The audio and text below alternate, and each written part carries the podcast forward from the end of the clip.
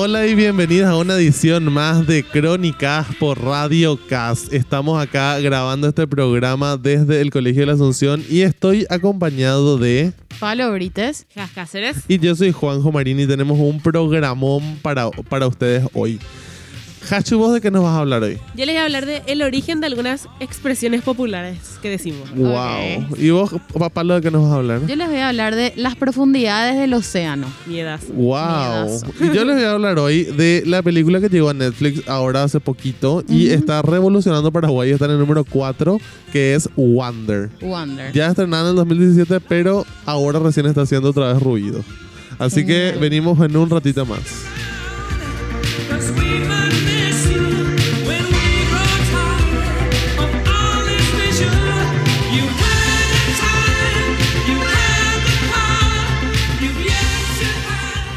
Bueno, yo les quiero hablar de un, de un tema que estuve investigando. Chicos, el océano es mucho más profundo de lo que nosotros nos imaginábamos. Y da muchísimo miedo. Sí. Realmente da muchísimo miedo. Esa es la parte importante. Sí, re. O sea, el, el- empezando a hablar del océano, ¿verdad? Tiene, para empezar, muchas zonas, que no, no, no voy a entrar tanto en el tema de las zonas porque vamos a estar acá dos años. Pero bueno, básicamente tenemos la zona fótica, que es hasta donde llega la luz del sol, ¿verdad? Que es lo más superficial que nosotros vemos del mar, es lo que nosotros...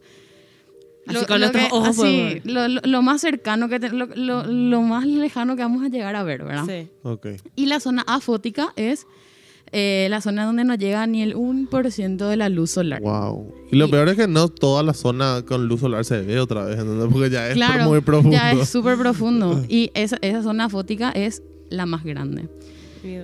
El, el océano fue investigado, o sea, se tienen, se tienen registros del 5% del océano. Sí. Del 5% del océano, imagínense. Y nosotros somos 70% agua. Yo alguna vez investigué. El mundo. Me acuerdo que había en algún lugar había salido que nosotros conocíamos más del espacio que del océano. Sí, es que es así. Y bueno, para empezar, a ver, 40 metros bajo el nivel del mar es el máximo permitido para el buceo recreativo. ok. Y eso ya es luego... 40 metros es muchísimo. 40 metros es muchísimo. A ver, a los 100 metros ya se vuelve muy peligroso. Y em, los- solamente los buceadores así demasiado pro pueden llegar a los 100 metros. Hubieron dos personas que ¿Por qué llegaron... uno se somete a esas cosas? Siempre. Por la ciencia. No, por favor. No sé, pero chicos, una persona logró bajar dos, eh, no, 332 metros, Wow. pero con una sola, una sola respirada. ¿Qué? Bajó Pero sin tanque de Sin oxígeno. tanque de oxígeno, bajó Wow. 332 metros. Y después una, una persona con, con, con el traje de buzo llegó La a, cuatro- compañía, ok. a 443 bajó. No, que. Wow. ¿Qué, qué pulmones. Sí, Yo o soy sea, de esas personas que chapotean la orilla. sí. Esa soy yo. Quedas Para asegurar. Y si puedo alejarme, Claro. mejor. Claro, imagínense que a los 500 metros es lo máximo que puede na- nadar una ballena azul. A los 500 metros. Wow. Y se va, van bajando, o sea, a los a partir de los 1000 metros llega el, lo que se llama el scary zone, la zona que da más miedo. Ahí podemos Miedazo. ahí es a, a partir de ahí ya es completamente oscuro. Completamente oscuro, es como estar es, o sea, la presión que vos sentís en ese lugar es como estar parado en Venus. Wow. Ahí, o sea, estás un segundo y, y te morís. O sea, no, no, el cuerpo no aguanta esa presión. Y en ese, a partir de ahí es cuando empiezan las criaturas más extrañas a aparecer. Ahí, por ejemplo, enco- encontramos el calamar gigante, ¿verdad? Wow. Es el- ¿A cuántos metros es eso? a los mil metros. Wow. De- a los dos mil metros, son dos kilómetros ya de profundidad. Sí, muchísimo.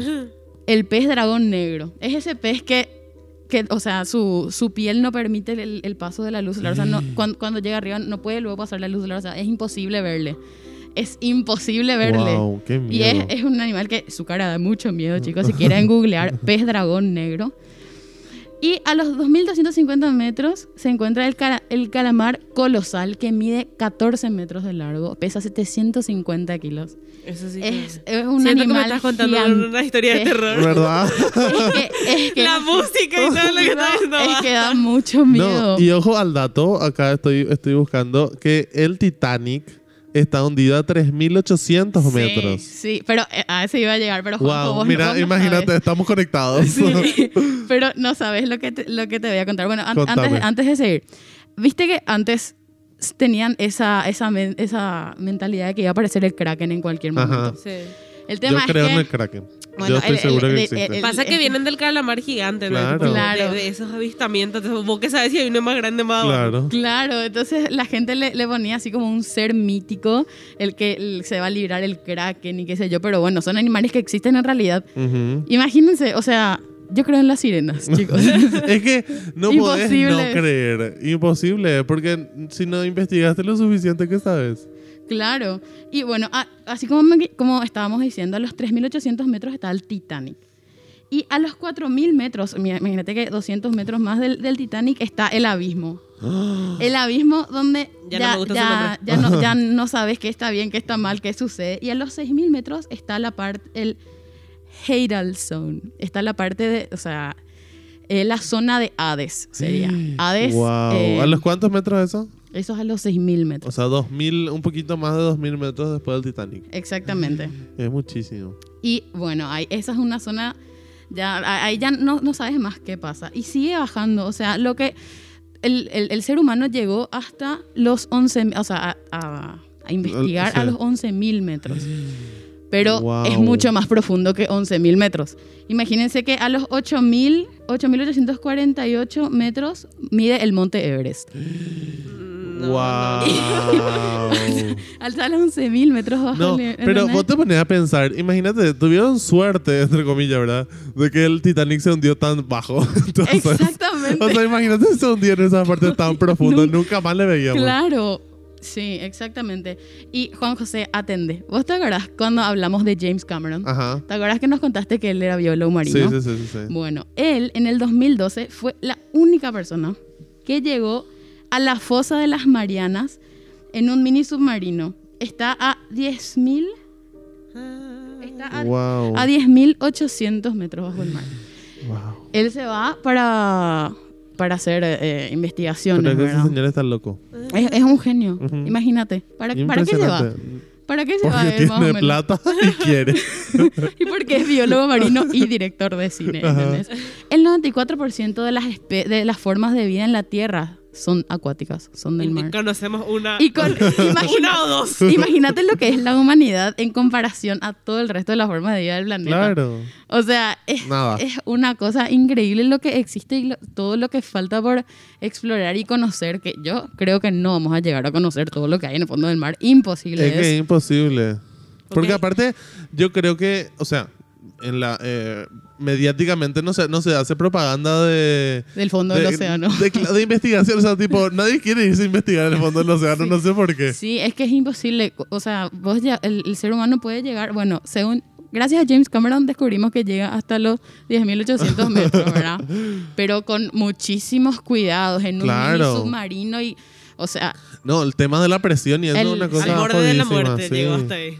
claro.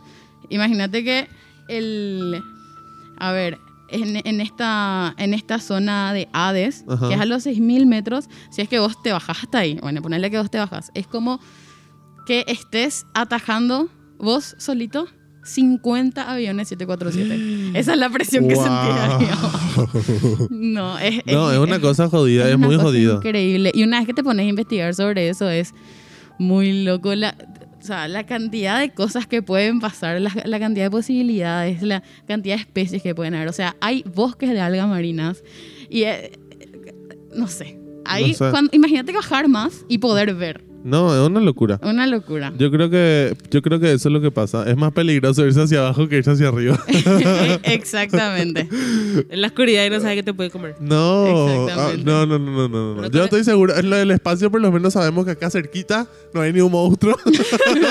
Pero ahí abajo no Exactamente. sabemos. abajo no, No sabemos, no sabemos el, el- el tamaño, no sabemos. No. O sea, hay ballenas así gigantes que aparecen Sí. con, con marcas, con heridas circulares que son, había sido de sus batallas con los calamares Sí. colosales, Sí, ¿entendés? no, una locura. Los calamares colosales tienen uñas en sus tentáculos, ¿entendés? O sea, cosa más fea. Yo creo que con eso podemos cerrar este bloque horrible. Para que se imaginen el Basta. calamar colosal, googleen y vean su uña, que es aterradora. Bueno, gracias por escuchar. Lamento que haya sido tan de miedo, ¿verdad? Pero tenemos que saber, chicos. Nosotros estamos para informar y nos vamos con esta música que es Cake by the Ocean.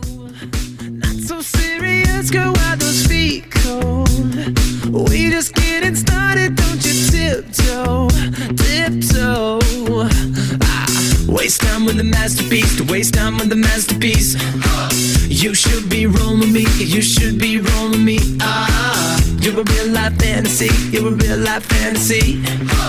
But you're moving so carefully, let's start living dangerously. Talk to me, baby. I'm rolling up from there, sweet, sweet baby. Let's lose our minds and go crazy, crazy. Ay, ay, ay, ay, ay, ay. Keep on hoping we'll be cake by the ocean. Run for me, baby.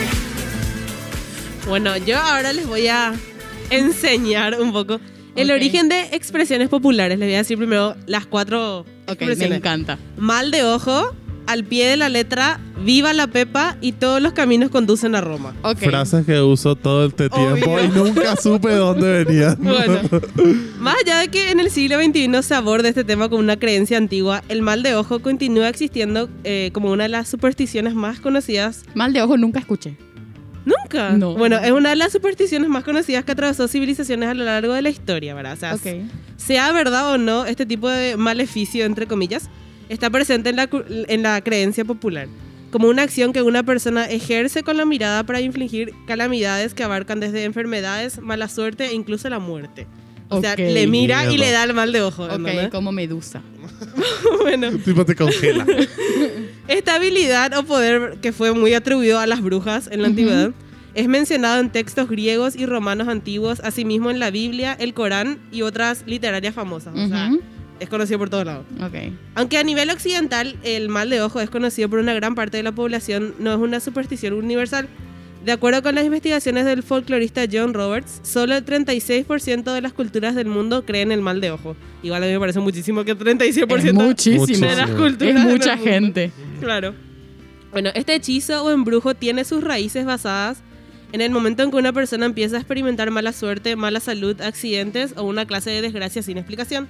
Pues la persona afectada podría, eh, o sea, se va al médico y no, no encuentra respuesta, así que le dan satisfacción con su, diagno- su diagnóstico. ¿verdad? Ujú. Entonces, el origen de esta frase, el mal de ojo, es que antes de que la ciencia pudiera explicar eh, los patrones climáticos o las teorías de los de los gérmenes, ¿verdad? Cualquier evento que eh, se, le, se le atribuía al mal de ojo, ¿verdad? Ah, la desgracia claro. era, ah, ese es el mal de ojo, tipo, Claro. alguien le tiró para allí, vendría. Claro. Ese- Le ahí sopló vi- viento De ahí menos. viene el mal de ojo, ¿verdad? Y se le atribuía mucho a, a las brujas en su momento. Ok. Bueno, pasamos a la otra frase que es al pie de la letra. Eso es al pie de la letra. Al pie de la letra. El nacimiento de esta expresión se remonta a la Edad Media, ya que fue el momento en que los textos en latín comenzaron a ser traducidos por los denominados glosadores, quienes eran los encargados de explicar al, al- al ciudadano común el contenido de libros y textos, porque la mayoría de ellos estaban escritos así en un lenguaje muy técnico, entonces no, lo- no- no lo comprendía la gente. Esta acción de traducir literalmente del latín al idioma correspondiente los textos se denominó ad pedem literarie. Literae. Wow, ese latín, Hacho. Impresionante lo mío. Del turco la pasada y hoy en latín.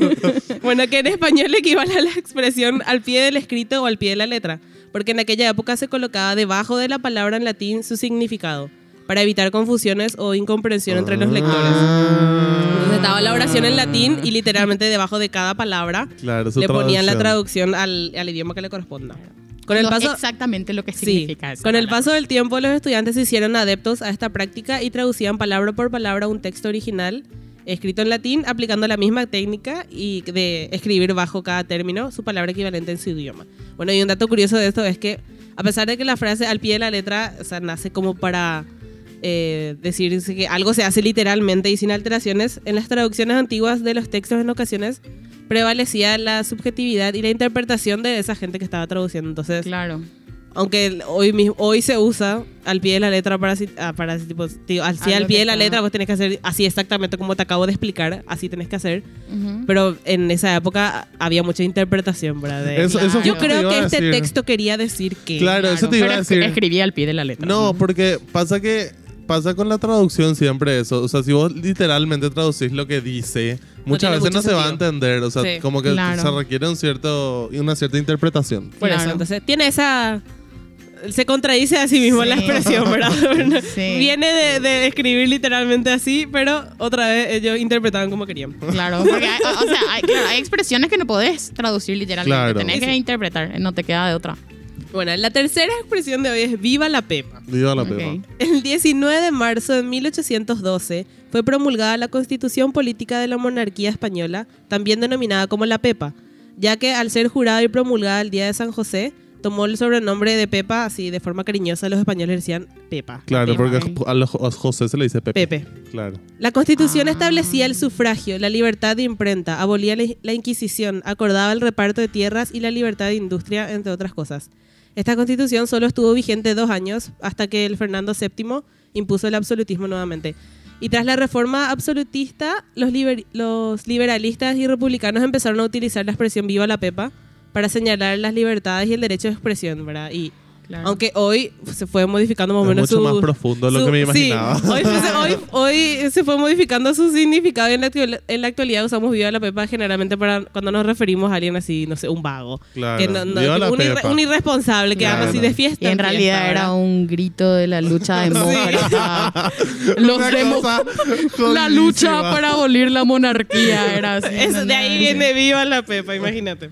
Bueno, y por último tenemos la expresión todos los caminos conducen a Roma. Porque todos los caminos conducen a Roma. Ajá. Sí, claro. Que proviene de la época del Imperio Romano, cuando se construyeron más de 400 vías con una trayectoria de más de 70 kilómetros para comunicar la capital Roma, considerada el centro del poder del imperio, con las provincias más alejadas. En ocasiones, eh, estos caminos fueron creados de forma espontánea por, por sus propias legiones, o sea, tipo ellos caminando arma- armaban camino. Ujú. Ujú. Desde las colonias, eh, desde las provincias hasta Roma, entonces ahí se crearon las 400 vías. Y hoy usamos esta expresión cuando queremos indicar que, o sea, la posibilidad de conseguir el mismo objetivo con caminos distintos. Claro, pero puedo confesar algo acá, eh, a nosotros más, no lo que nos escuchan. Ustedes sabían que yo cuando yo era chico, no me acuerdo quién era, pero me acuerdo que le pregunté, no me acuerdo si fue a mi profe o a quién fue, si de verdad todos los caminos conducían a Roma o cómo funcionaba. Yo me voy, si yo sigo Marica López derecho, ¿Cuándo llego a Roma? Exacto. ¿Cuánto tiempo Pero me para tomo, que profe? veas que no hay que usar la literalidad. Claro. Al pie de la letra te no, Exactamente. Eso no. qué importantes los maestros, ¿verdad? Para explicar estas cosas. Este tipo Qué de bueno. cosas. Qué bueno. Puede ser más. Gracias, Juanjo, por esa, por esa experiencia tan hermosa. Y con este cerramos este segundo bloque y nos vamos a esta última pausa con la música de Fito Páez, Llueve sobre mojado.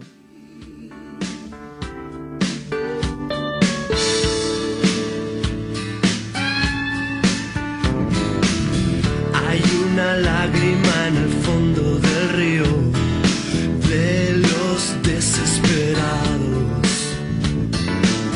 Adán y Eva no se adaptan al frío. Llueve sobre mojado.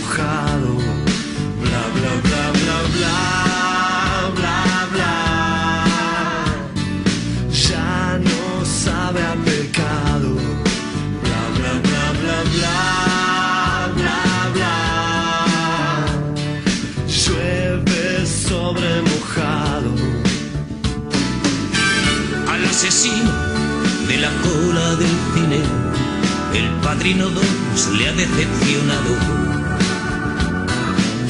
Los violadores huyen. Bueno, realmente un temazo este, Sí. el de Fito Páez con. Joaquín Sabina. Realmente este es uno de mis temas favoritos de, de Fito. Vos que sos fanático Yo de soy Fito. fanático empedernido de Fito Páez. Bueno, pero yo vengo a hablarles de una peli que llegó a Netflix ahora en agosto. Es una peli ya del 2017, pero llegó a Netflix ahora recién en agosto y está número 4 en el top 10 de Paraguay. Como que todo el mundo se pasó viendo esta peli ahora en, en estos días de, de agosto. Creo que en mis historias de Instagram también vi que todo el mundo vio.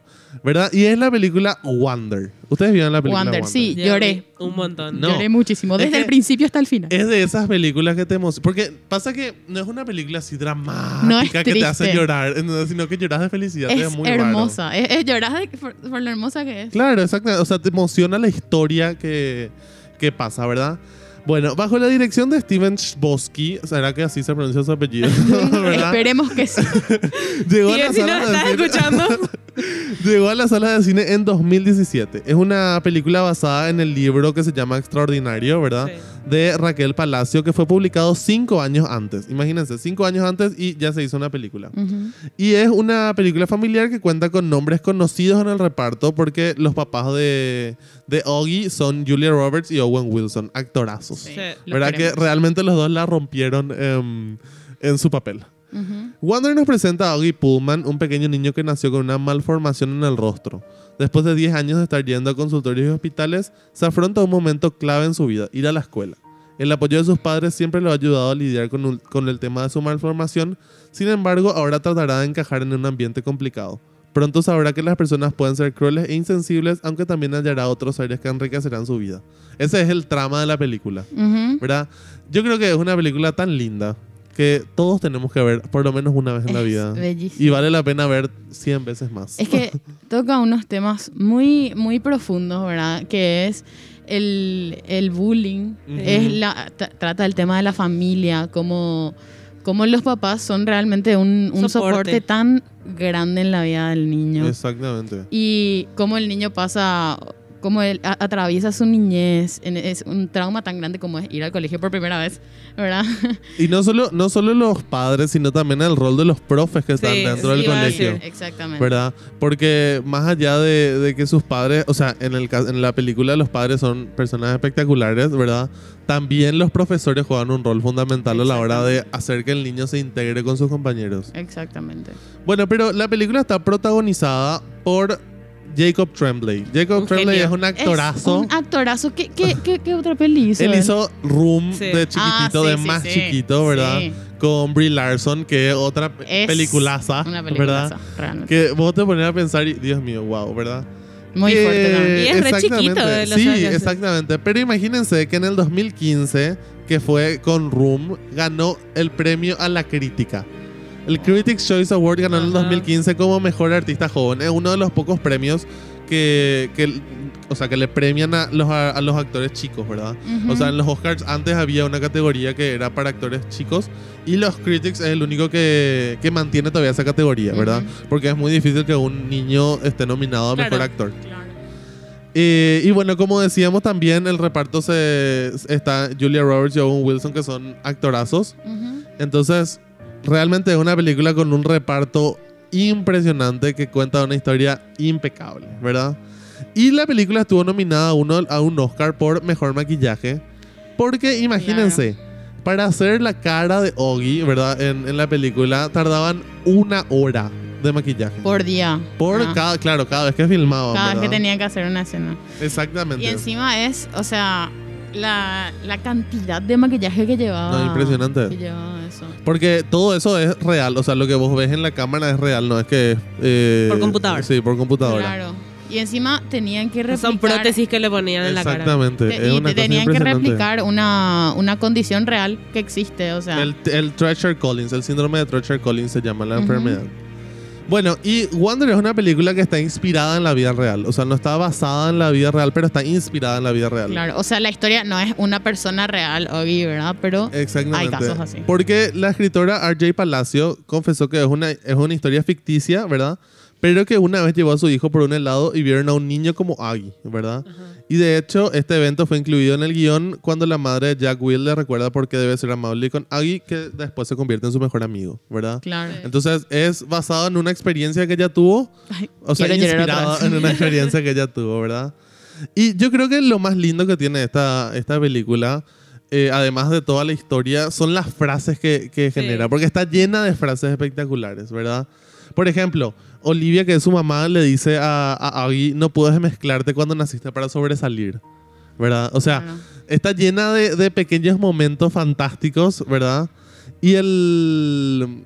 eh, Hay un personaje que a mí me encanta que es el profesor Brown, que verdad Sí. que es el que hace lo, el que le hace los preceptos a los chicos por mes creo que era, ¿verdad?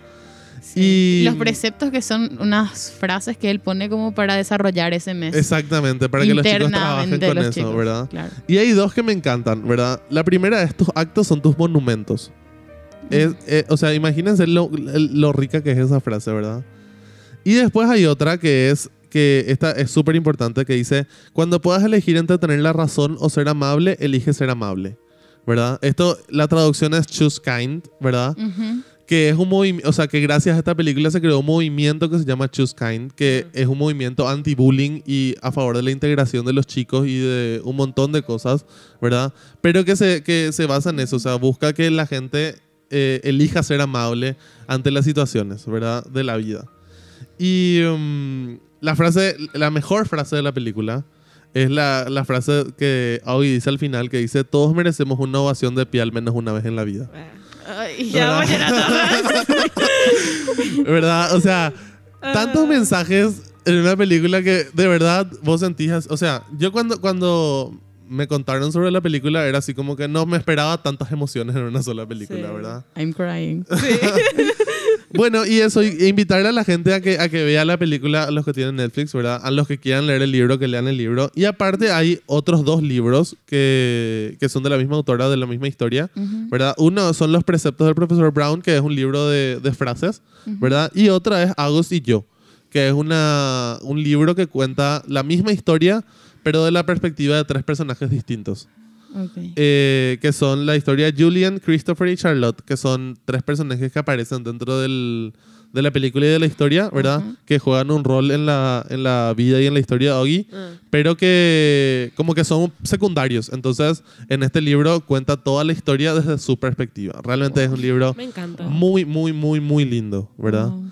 Entonces, así cerramos este programa de hoy. Con unas lagrimitas, con, todo- ¿no? con todas las emociones. Ay, no, qué hermoso. Vean Wonder. En serio, vean Wonder, chicos. Y nos vamos con esta música del, de este año que hicieron artistas espectaculares, que es Color Esperanza.